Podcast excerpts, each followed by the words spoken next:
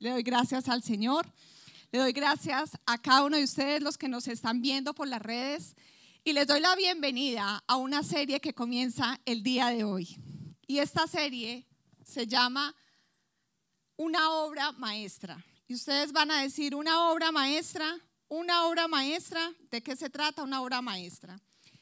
Y vamos a enfocarnos en este día en un libro hermoso, corto, de gran enseñanza y que espero que en el día de hoy podamos extraer los mejores recursos, el mejor alimento para nuestro espíritu y se encuentra en el libro de Ruth. ¿Quiénes conocen el libro de Ruth en la Biblia? Amén. ¿Quiénes reconocen que es una obra maestra? Ahora, el libro de Ruth es una narrativa hebrea, ¿sí? Que presenta la historia de una familia que está en una situación muy difícil porque están pasando hambre y se tienen que mudar hacia los campos de Moab. Y el libro presenta por lo menos cuatro escenas en las que se pone claramente de manifiesto muchos temas teológicos. En la primera escena vemos eh, cómo se explora el viaje de regreso de Noemí con Ruth. Vamos también a ver el trabajo de Ruth en el campo de Moab, ¿sí? cuando conoce a vos. Luego vemos ese matrimonio. Luego vemos todo lo que viene después de todas estas actividades, de estas situaciones que esta familia ha vivido. Y en efecto es el drama de una familia multicultural que tiene que enfrentar diversas situaciones y muchas crisis que como nosotros también enfrentamos. Ahora, no solo hablamos de las situaciones que enfrentan ellas, sino de la provisión de Dios. Vemos también en el último capítulo cómo nos muestra la genealogía de David, donde nos dice que estas son las generaciones, Fares. Fares engendró a Jezrón, Jezrón engendró a Ram, Ram engendró a Aminadab, Animadad engendró a Nazón, Nazón engendró a Salmón, Salmón engendró a Boz, Boz engendró a Obed, y Obed engendró a Isaí, e Isaí engendró al rey David. Amén. Eso está en el capítulo 4 de Ruth, versículo 18-22. Quiero comenzar contándoles algo de este libro. Y resulta que Benjamin Franklin una vez estaba reunido en un grupo que se llamaba, era un club que se llamaba el Club de los Infieles y se ponían y se reunían a leer obras literarias preciosas. Y resulta que él comienza a leer el libro de Ruth, pero le cambia todos los nombres.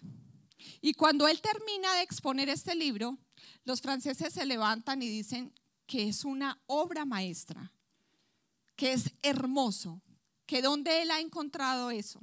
Y él les dice, lo he encontrado en un libro que ustedes han descartado que se llama la Biblia. Y ellos quedan tan sorprendidos y tan sonrojados que quedan sin palabras. Es una obra maestra. Y un versículo que quiero que quede guardado en el corazón de cada uno de ustedes hoy va a ser en Ruth 1, versículo 16-17, que dice así, no me ruegues que te deje y me aparte de ti, porque donde quiera que tú vayas, iré yo, y donde quiera que vivas, viviré. Tu pueblo será mi pueblo y tu Dios mi Dios. Donde tú mueras, moriré yo y allí seré sepultada. Traiga Jehová sobre mí el peor de los castigos, si no es tan solo la muerte, lo que hará separación entre nosotras dos. Amén. Vamos a orar. Señor, te damos muchas gracias por este día, Señor. Gracias por tu palabra. Gracias, Señor, por darnos la oportunidad, Señor, de estar acá presentes y de escuchar tu voz. Gracias Espíritu Santo por lo que haces y lo que harás en cada uno de nuestros corazones, Señor. Te ruego que pongas todo el control, Señor, sobre mis palabras, sobre mis pensamientos, Señor. Y que seas tú, Señor, revelando a nuestras vidas, a nuestros corazones, lo que hoy, Señor, tú nos quieres enseñar. Quita toda opinión de hombre, Señor, y sé tú, Espíritu Santo, en el nombre precioso de tu Hijo Jesús amado. Amén. Amén. Ahora sí. Vamos a tomar los que han traído la Biblia. Vamos a estar en el capítulo número uno del libro de Ruth. y vamos a ir poco a poco escudriñando y dejando que el Señor hable a nuestro corazón. Y si ustedes me acompañan a leer el capítulo 1 de Ruth, en un segundo, perdón, perdón, perdón. Dice así, aconteció en los días que gobernaban los jueces que hubo hambre en la tierra y un varón de Belén de Judá fue a morar en los campos de Moab. Él y su mujer y dos hijos suyos. El nombre de aquel varón era Elimelech y el de su mujer Noemí. Y los nombres de sus hijos eran Malón y Kelión, efrateos de Belén de Judá. Llegaron pues a los campos de Moab y se quedaron allí. El libro comienza narrando la situación que se encuentra atravesando una familia de Belén. Los versículos nos enseñan que la familia se muda a los campos de Moab. ¿Y por qué esta familia se muda allá? Dos encuentros, dos situaciones causan este movimiento de esta familia y el libro nos lo muestra. Número uno dice que esto aconteció en el tiempo de los jueces. Y si nosotros vamos al libro de los jueces, en el capítulo 21, en el versículo 25, se nos aclara mucho el panorama de la situación que esta familia estaba viviendo. Número uno nos dice que en ese momento, en esos días, no había Dios en Israel y que cada uno hacía lo que bien le parecía ante sus ojos. Ustedes podrían ver que en estos tiempos que nos encontramos hay una similitud, ¿sí? Tenemos rey, tenemos eh, presidentes, gobernadores, pero andamos cada día más en un mundo donde cada uno puede pensar, decidir y hacer lo que quiera, ¿sí? No hay autoridad porque la principal autoridad en este momento para esta familia, para este lugar, la autoridad ha sido desechada. Y cuando nosotros desechamos la autoridad de Dios, vienen juicios. Y vienen juicios no solo sobre nuestras vidas, sino también para las naciones. Y uno de los juicios que estaba atravesando esta nación, ¿cuál era? El hambre. Muchas hambres vemos a través de la escritura bíblica, pero todas y muchas de esas hambres están relacionadas con los juicios. Ahora, esta familia vivía en Belén de Judá y Belén significa casa de pan, pero increíblemente en la casa de pan no había pan. Ahora, esta familia al encontrarse en esta situación, se ven la necesidad de tomar decisiones. Y quiero recordar acá que como empecé hablando del libro de Ruth y tiene unos principios teológicos y tiene una profundidad tan grande, porque este libro anticipa la venida de un rey a Israel, un tema muy importante. También nos enseña los antepasados del rey David, y la ilustración del plan redentor de Dios que iba más allá de los judíos, se extendía a los gentiles. O sea, es un libro con tanta riqueza.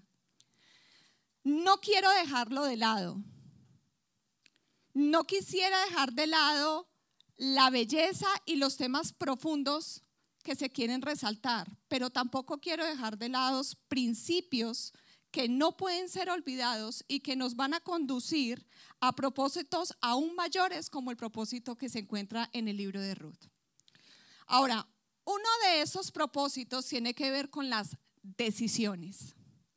Y el tema del día de hoy, a este tema, en el libro de Ruth, esta obra maestra, en este estudio yo le he puesto por título Decisiones. No sé cuántos hoy tienen que tomar una decisión o esta semana o van a tener que tomar decisiones y Dios a través de su palabra va a enseñarnos muchas cosas hoy. La palabra decisión viene del latín decisio y significa opción escogida. También es una determinación o una resolución que se toma o se da en una cosa dudosa. Todo el tiempo estamos tomando decisiones. eh, si en producción me pudieran dar el proceso de toma de decisiones. Eh,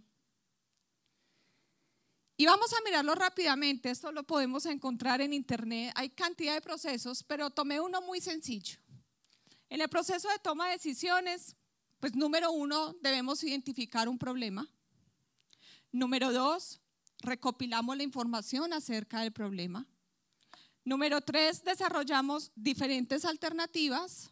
En el número cuatro, evaluamos las diferentes opciones. En el cinco, elegimos la mejor opción. En el sexto, llevamos a cabo la decisión. Y en el séptimo, revisamos el impacto. Muchas veces nos encontramos como el muñequito, o allá, o acá. A veces es fácil tomar decisiones cuando hay A y B, pero cuando hay A, B, C, D, F, cuando no hay solo dos caminos, sino tres, pareciera difícil la toma de decisiones. Ahora, miremos, de acuerdo a este cuadro, qué pasa con la familia. Número uno, esta familia necesita identificar el problema. ¿Cuál era el problema de ellos en ese momento? No hay comida, hay hambre. Sí, esto es un grave problema. Si en este momento no tuviéramos comida, estaríamos acá pensando, ¿y qué vamos a hacer? Ese es el problema. Número dos, vamos a recopilar la información del problema. Y es que si no hay alimentos, si hay hambre, si no tenemos comida, nosotros podemos morir porque tenemos familias y así estemos solos, sin comida, pues podemos eh, ver nuestras vidas afectadas. Número tres, ¿qué alternativas tenía esta familia? Tenían dos en este momento o nos quedamos en Belén o nos vamos para Moab. Y número cuatro, ellos deben evaluar esas dos alternativas que tienen. Entonces, Belén significa la casa de pan, pero en la casa de pan no hay pan. Y Moab, un poquito investigando en la palabra, Moab significa padre que corre el agua. Moab fue el hijo de Lot, fruto de una relación con su hija mayor, un incesto que nosotros vemos en Génesis en el capítulo 19. También vemos que los moabitas eran politeístas y que su principal dios era el dios Quemos y Baal peor. Más adelante la escritura también nos enseña que en números, en el capítulo 22, cuando el pueblo de Israel iba a pasar, estaban saliendo, iban a pasar, el rey de Moab manda llamar a Balán para que él busque a Balac y pueda maldecir el pueblo. Ellos solo iban a pasar, pero ellos tenían temor de que lo que habían visto, que los israelitas había, lo que Dios había hecho a través de ese pueblo con otros pueblos, ellos tuvieron temor. Y Dios en su gran misericordia no permite que este pueblo sea que maldecido. No se los permite. Ahora, estas son algunas evaluaciones de Moab, el lugar donde esa familia se desea trasladar. Número 5, falta revisar el impacto, porque ellos ya toman la decisión, se mueven, ven las alternativas y en el impacto vemos Ruth capítulo, estamos en el libro de Ruth 1, vamos al versículo 3. Y murió Elimelech, marido de Noemí, y quedó ella con sus dos hijos, los cuales tomaron para sí mujeres moabitas. El nombre de una era Orfa y el nombre de la otra era Ruth, y habitaron allí unos diez años y murieron también los dos. Malón y Kelión, quedando así la mujer desamparada de sus dos hijos y de su marido. Ahora nosotros decimos un panorama que yo creo que esta familia no se esperaba. Y en esta semana hablando con mi esposo y con un amigo, yo les hacía esa pregunta. ¿Era la voluntad de Dios que esta familia se mudara a los campos de Moab? Entonces, en ese debate decíamos, sí, claro, porque si ellos no se mudan a los campos de Moab, entonces ahí no conocen a Ruth, y si no conocen a Ruth, entonces más adelante eh, no se casa con vos y de ahí no sale la genealogía del rey David.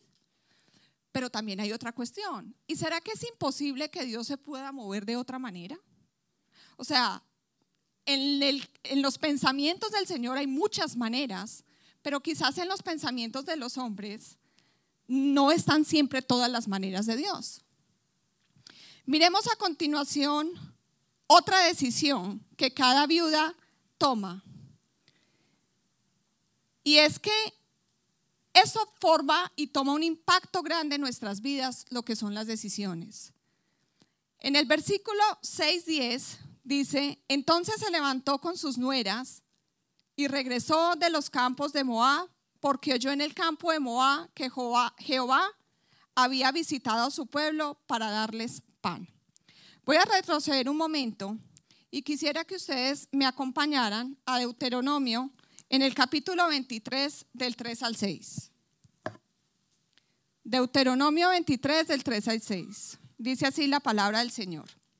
No entrará amonita ni moabita en la congregación de Jehová, ni hasta la décima generación de ellos. No entrarán en la congregación de Jehová para siempre, por cuanto no salieron a recibir con pan y agua al camino cuando saliste de Egipto y porque alquilaron contra ti a Balán, hijo de, Beor, de Petor, en Mesopotamia, para maldecirte. Mas no quiso Jehová tu Dios oír a Balaán, y Jehová tu Dios te convirtió la maldición en bendición. Hermanos, ¿cuántas veces Dios convierte una decisión que nosotros hemos tomado en una que no es quizás la correcta en una bendición? Amén. Muchísimas veces. Ahora, la decisión que cada una de estas familias y de estos personajes tomaron tienen relevancia muy grande en las decisiones, hermanos, que día a día nosotros debemos tomar. Y este libro nos deja muchísimas enseñanzas. Después de que esta familia se traslada, después de que mueren y queda una quedan tres viudas, estas tres viudas tienen que empezar de nuevo a tomar decisiones. Y pasa algo extraordinario porque Noemí escucha que el Señor está bendiciendo el pueblo. Y ella toma una decisión. ¿Y cuál es la decisión? Regresar. Ahora, Noemí se levanta al oír, toma la decisión de regresar y en ese momento Ruth y Orfa también toman la decisión de acompañarla. ¿Por qué estas dos mujeres, que son sus nueras, deciden acompañarla en, en esta primera etapa? Porque nos muestran que quizás la vida de Noemí fue de gran impacto para la vida de estas dos nueras. Y por eso en este libro se resalta otro principio importante que son las relaciones y la manera en cómo nuestras vidas va a impactar a las personas que a nosotros nos rodean. Porque las decisiones que nosotros tomamos no solamente van a traer efectos buenos o por el contrario eventos no deseados solo para nuestras vidas, también la va a traer para la vida de los que nos rodean. Cualquier decisión que hoy queramos tomar va a afectar nuestro esposo, nuestros hijos, nuestra esposa, nuestro trabajo, el lugar donde nos congregamos, el lugar donde trabajamos. Y creo que Dios en este día nos enseña la responsabilidad tan grande que tenemos al tomar decisiones. Esta mujer regresa y en el versículo 11, voy a leer, perdón, el versículo 6, dice, entonces se levantó con sus nueras y regresó de los campos de Moab, porque oyó en el campo de Moab que Jehová había visitado a su pueblo para darles pan. Salió pues del lugar donde había estado y con ella sus dos nueras y comenzaron a caminar para volverse a la tierra de Judá. Y Noemí dijo a sus dos nueras, andad, volveos cada una a la casa de su madre. Jehová haga con vosotros misericordia, como la habéis hecho con los muertos y conmigo. Estas dos mujeres también fueron especiales con Noemí. Ella reconoce que fueron buenas esposas, ella reconoce que hicieron un buen trabajo, pero también les da en ese momento la libertad de que cada una de ellos tomen su camino. Y si vemos desde el versículo 11 hasta el 13, esta viuda les describe un panorama muy, muy oscuro que está rodeando a Noemí. Y es que primero que todo les dice que ella no tiene más hijos, les dice que es vieja, les dice que si toman el riesgo de seguirla, pues ellas van a quedar sin casarse. Es una posibilidad. Además, ella les dice que se encuentra en gran amargura y mucho más fuerte que la mano de Jehová ha salido contra ella. Gracias, hermana.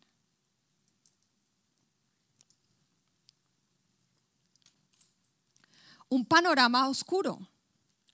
Si vamos a tomar una decisión y vamos a tomar una decisión con alguien y nos describe estas circunstancias, uno dice, no, o sea, no se vislumbra en el camino una luz, no se vislumbra nada.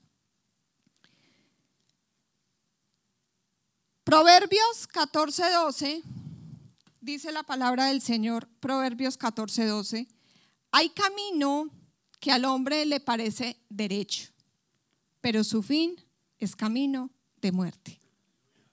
Amén. Tanto Ruth como Orfa escuchan el mensaje, pero una decide darle un beso y regresar y otra decide quedarse con ella. Una cosa es dar las gracias y otra cosa muy diferente es tener gratitud. Porque las dos tienen un sentimiento, pero en la gratitud hay acción y con la gratitud vienen virtudes. Otro de los principios que resaltamos es la lealtad. Porque en ese momento Ruth es leal con su nuera, con su suegra. En la lealtad, la lealtad es una virtud que no viene si no hay un corazón agradecido. Y miramos la respuesta de Ruth en ese momento en el versículo 16 y 17. Respondió Ruth, no me ruegues que te deje y me aparte de ti. Porque a donde quiera que tú fueres, iré yo, y donde quiera que vivieres, viviré. Tu pueblo será mi pueblo, y tu Dios mi Dios. Donde tú murieres, moriré, yo, y allí seré sepultada, así me haga Jehová y aún me añada que solo la muerte hará separación entre nosotras dos. Si ustedes miran ahí, son siete decisiones que Ruth toma. Y para tomar decisiones se necesita tener determinación. Y no siempre tenemos la determinación para tomar decisiones, porque hay decisiones que van a ser muy fáciles, pero hay otras decisiones que nos van a costar demasiado incluso sacrificarnos mucho. Y la decisión que Ruth tomó es una decisión que implica sacrificio. Ahora, esta respuesta de Ruth es una respuesta llena de gratitud, de lealtad, de amor, de determinación, de compromiso, de firmeza, no solo con Noemí, sino con el Dios de Noemí, que ahora sería su Dios. Definitivamente, en la gran mayoría de las personas, de cada uno de nosotros, lo que ocurre alrededor de una persona en el ámbito físico, en sus circunstancias, muchas veces es un reflejo de lo que está pasando en nuestro mundo espiritual. Volver o regresar espiritualmente en este libro significa seguir o seguir al Señor o abandonar al Señor. Es una decisión. Es una decisión todos los días que nosotros tomamos. O yo decido seguir al Señor o decido como orfa regresar. En todo lugar hay una orfa que simpatiza con las cosas de Cristo. Siempre nos vamos a encontrar una orfa que inicialmente simpatiza y que está por un tiempo, porque si miramos la historia, Orfa debió haber sido una muy buena esposa, Orfa no conocía al Dios de Limelec, de Noemí, pero ella se acomoda a las costumbres de pronto para ella de ese Dios que ellos tienen. Y Orfa hace todo muy bien. Si hay que celebrar un Shabbat en ese tiempo, celebro el Shabbat. Si hay que hacer una oración, la hago. Pero en el momento en que ella ya tiene la libertad de escoger, ella decide, yo, yo me regreso. En todo lugar va a haber una orfa, pero también en todo lugar va a haber una Ruth, que ha determinado seguir con lealtad, con compromiso, con firmeza, no a un hombre, no a un pastor, sino a Cristo. Amén. Dele un aplauso al Señor por eso. Nosotros seguimos al Señor. Pero en todo lugar va a haber una Noemí también. Y les voy a confesar algo. Esta semana ha sido una semana muy difícil. Los pastores, mi esposo y saben, ha sido una semana bien fuerte. Y yo me identifiqué mucho con Noemí.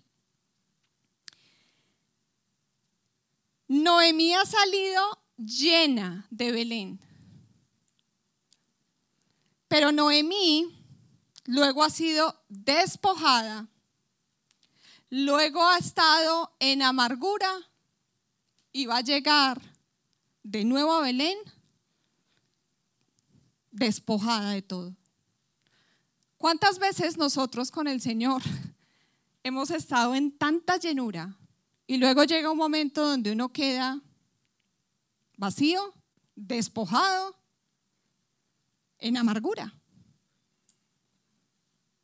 No es porque no tengamos al Señor, porque Noemí, cuando, cuando escuchó, miren que ella escucha y regresa a, a Belén. También vamos a encontrar una Noemí.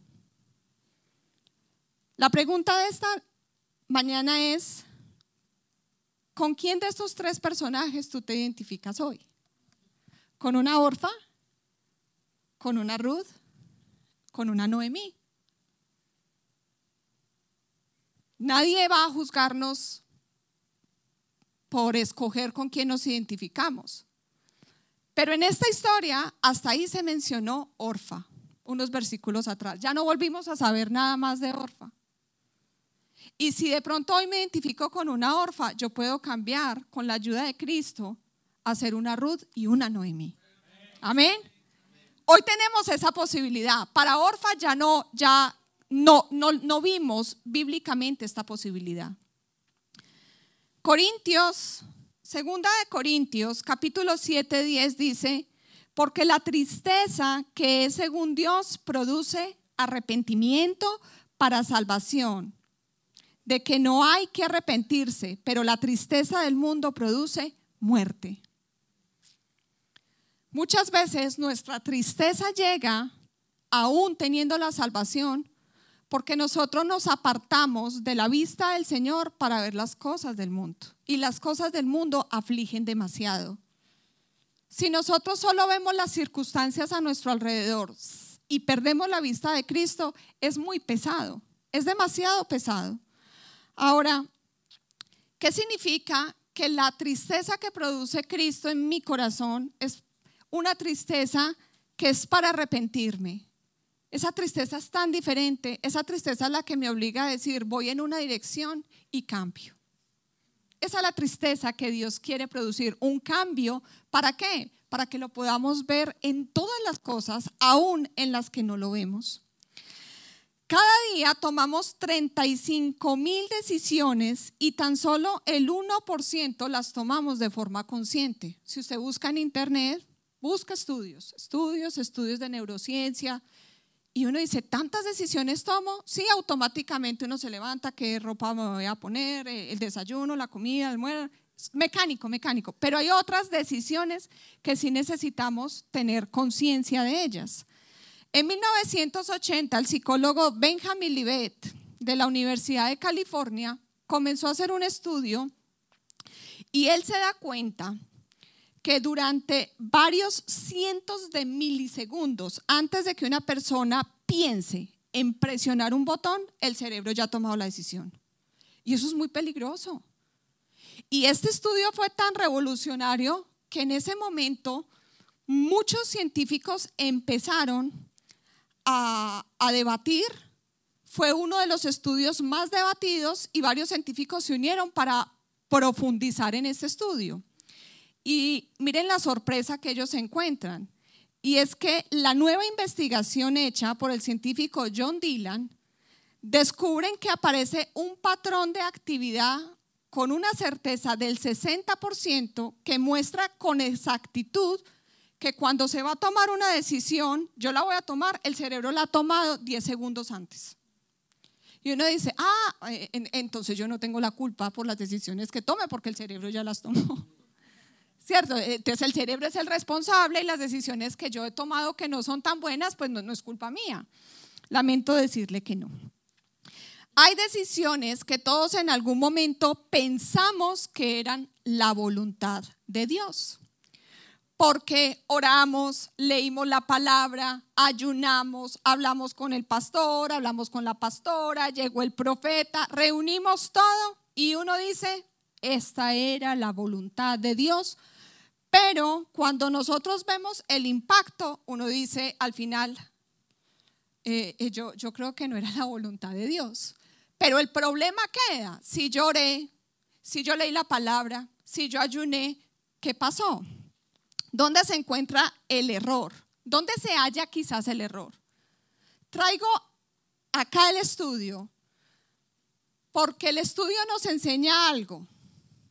Y es que muchísimas veces, así como pasa en el cerebro, nosotros tomamos decisiones internamente sin darnos cuenta. A veces uno dice, yo voy a orar por eso, pero el corazón ya ha decidido. El corazón ya ha tomado esa decisión. Y uno simplemente sigue haciendo el proceso, pero internamente el Señor ya sabe cuál es nuestro deseo. Y afirmamos eso sin darnos cuenta.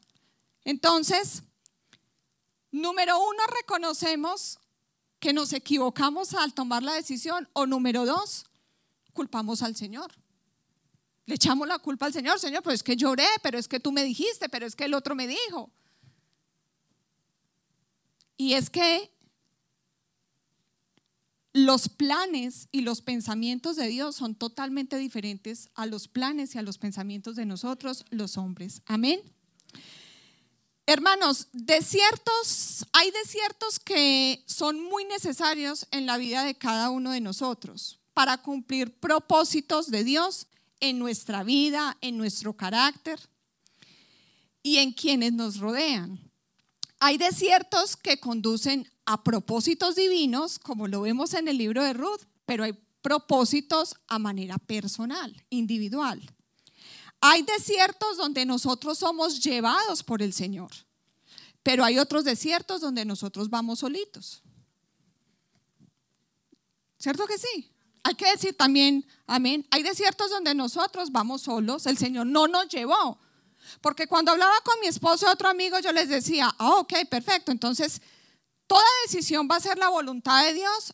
O sea, Dios quería que el pueblo de Israel divagara 40 años. O sea, eso estaba en el plan de Dios que Dios lo usa, porque vemos en Deuteronomio, yo convierto la maldición en una bendición. Dios lo usa, pero no significa, no significa que inicialmente será el propósito. El propósito de que una familia se mude aquí o allá va a ser el propósito de Dios en unas, no en todas. Que Dios pueda transformarlo, que Dios pueda cambiar las circunstancias, que Dios al final lo lleve, es otra cosa. Porque entonces tampoco era el propósito de Dios que David eh, tuviera una relación con con Betsabé y de ahí naciera más adelante Salomón. Entonces decimos, no, pues ese era el propósito. O el propósito era que Judas entregara al Señor. Vamos a leer lo que dice Proverbios 16, 1, 3. Los planes son del hombre. La palabra final la tiene el Señor. Al hombre le parece bueno todo lo que hace, pero el Señor es quien juzga las intenciones. Pon tus actos en las manos del Señor y tus planes se realizarán. Amén. Es una manera donde el libro de Proverbios nos enseña muchos principios y principios importantes a la hora de tomar decisiones. Finalmente, vamos a mirar el regreso de Noemí y Ruth. Y eso lo vemos en el capítulo 1, versículo 19, 22. Anduvieron pues ellas dos hasta que llegaron a Belén. Y aconteció que habiendo entrado en Belén, toda la ciudad se conmovió por causa de ellas y decían, ¿no es esta Noemí? Si y ella le respondió, no me llaméis Noemí, sino llamadme Mara, porque en grande amargura me ha puesto el Todopoderoso. Yo me fui llena, pero Jehová me ha vuelto con las manos vacías. ¿Por qué me llamaréis Noemí? Ya que Jehová ha dado testimonio contra mí y el Todopoderoso me ha afligido. Directamente ella no está culpando a Dios de todo lo que le pasa. Ella está reconociendo la soberanía de Dios en su vida. Pero hasta ese punto de las circunstancias, quizás ella no está viendo mucho a Dios. Y ahí es cuando nosotros entramos en un problema, entramos en una dificultad y decimos, Señor, yo no te veo, no te veo, no te veo, no, no, no te escucho. Las decisiones más importantes o la decisión más importante que hoy nosotros debemos tomar es, ¿vamos a ser como Orfa y vamos a volver atrás? ¿O vamos a ser como Rudy y Noemí para volvernos a Dios? Aunque estemos acá en la iglesia, nosotros puede que no estemos con el Señor. Esta misma semana, soy honesta, yo, yo, sentía a Dios tan lejos, tan lejos. Y yo decía, pero Señor, o sea, no solo te siento lejos, voy a llevar tu palabra el domingo. Señor, esto no, no, no, no coincide.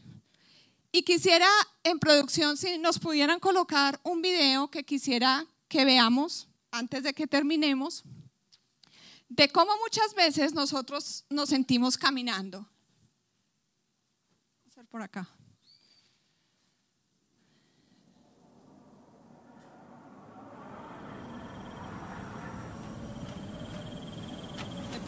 Podemos bajar un poquito esa luz, no sé. Este video, no sé si lo han visto, se llama Construyendo un sueño.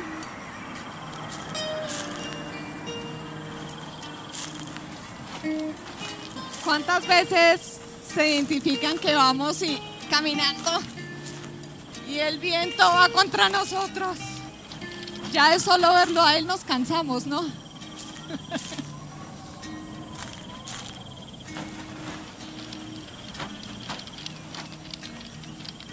Acá sí.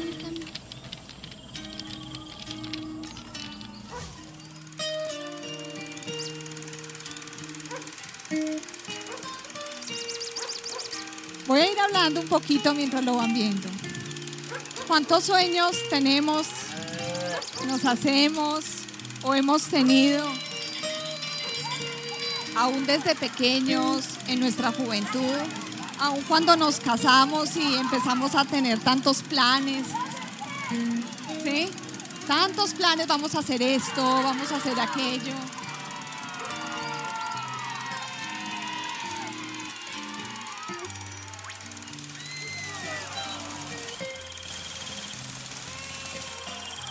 en el proceso pasa esto. Que no se ve.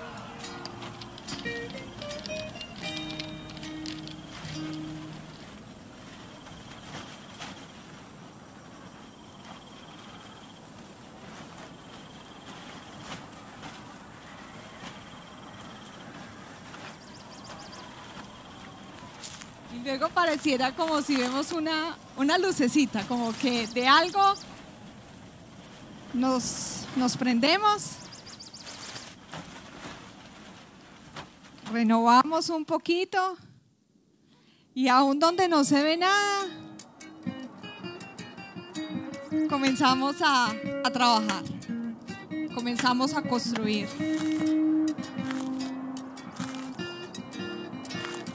esforzamos, quizás nos disciplinamos.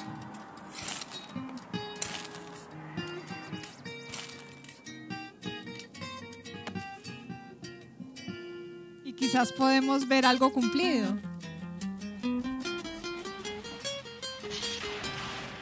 pero regresa la tormenta.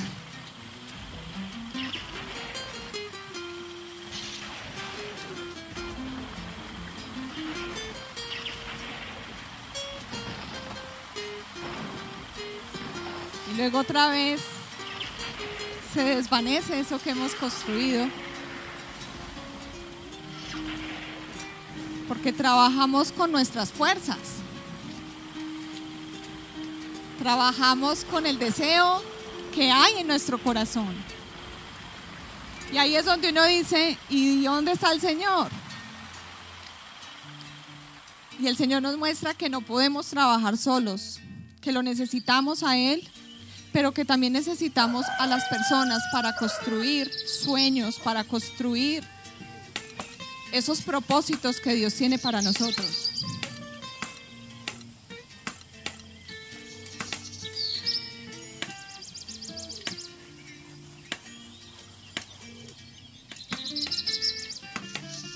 Noemí conocía al Señor, pero la relación que Noemí tuvo con Ruth fue también una fuerza inyectada de ese primer amor que tienen los nuevos creyentes.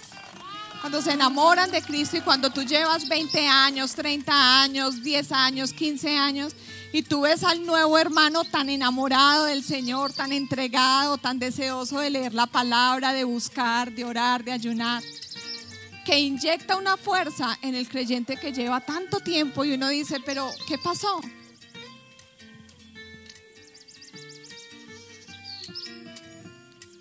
Noemí conocía al Señor, conocía su vida, fue un testimonio para sus nueras e impactó la vida de las dos. Una queda y otra se regresa. Pero ese ya no era la responsabilidad de Noemí. Ella ya hizo su trabajo. Esa decisión ya era una decisión personal de cada una de ellas, como la decisión que nosotros tomamos el día que conocemos a nuestro Señor y que nos comprometemos con Él. Hay circunstancias que parece ser de todo menos el camino a seguir, pero terminan en una gran bendición.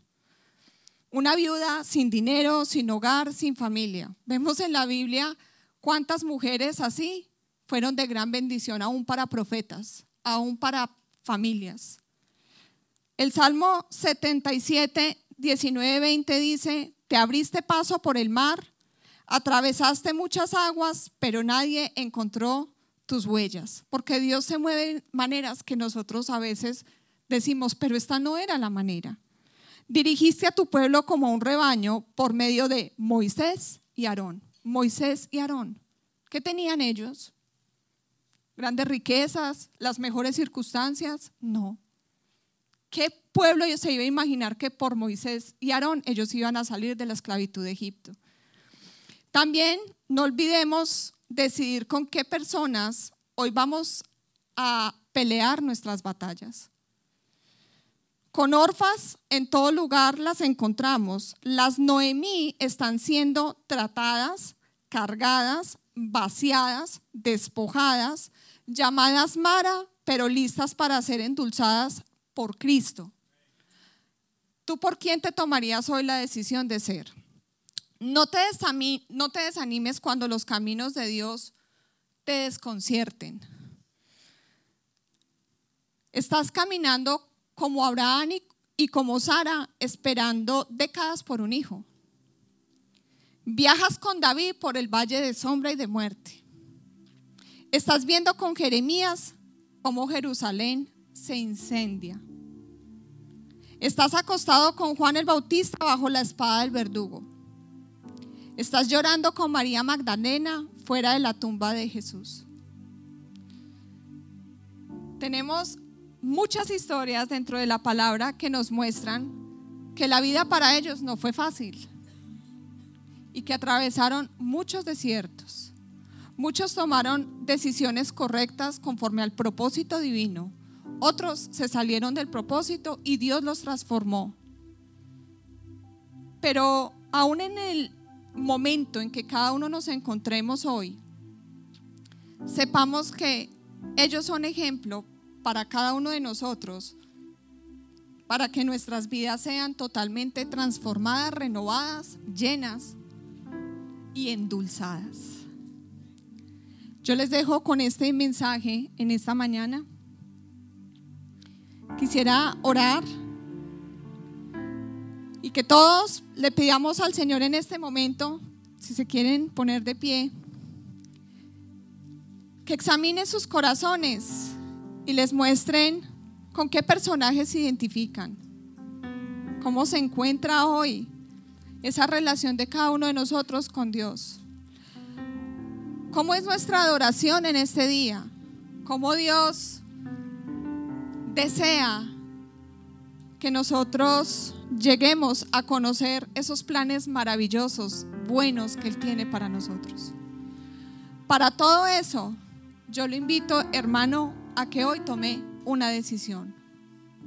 Si hay alguien acá que nunca ha tomado una decisión de entregarle su vida al Señor, de comprometerse con Él, aun aunque vengan tormentas, aun aunque los sueños que tenía en su corazón no se lleven a cabo, aun cuando muchos puedan, como en el video, ver que sus sueños se están derribando, que no queda nada, que hay un desierto y que están caminando contra la corriente es el mejor lugar donde Dios empieza a construir las cosas que van a ser eternas, las cosas que van a ser duraderas, las cosas que ni aún los hombres van a poder derribar.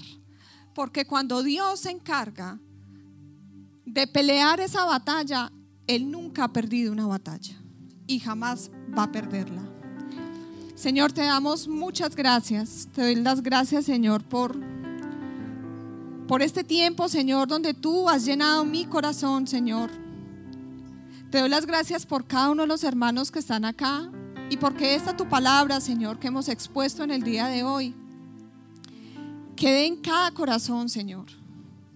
Ayúdanos a renovar, Señor, nuestra relación contigo. Ayúdanos a comprometernos, a ser leales y fieles, Señor, como una Ruth con Noemí. Ayúdanos, Señor, como Noemí, si hay amargura, a que nuestras aguas sean, Señor, endulzadas por el poder de tu palabra, por tu precioso Espíritu Santo y porque en Cristo, Señor, en ti, Padre, todavía nosotros tenemos cada mañana esperanza y porque nuevas son tus misericordias, Señor, hacia con nosotros. Te pedimos perdón, Señor, porque te fallamos. Te pedimos perdón, Señor, porque a veces en la toma de decisiones nosotros mismos, Señor, llevamos a cabo los planes, Señor, que tú quieres llevar de otra manera. Nos entregamos, Señor, y ponemos delante de ti cualquier decisión que de aquí en adelante nosotros debamos tomar. Ayúdanos, Señor, que esas decisiones nos conduzcan a Belén, a la casa de pan, a ese lugar, Señor, donde tú te manifiestas, a ese lugar, Señor, donde tú visitas tus hijos, a ese Señor, a ese lugar, Señor, donde tu precioso espíritu vivifica el alma de cada uno de sus hijos. Señor, llénanos, Señor. Solamente tú puedes endulzar el agua amarga. Solamente tú puedes convertir la tristeza en alegría.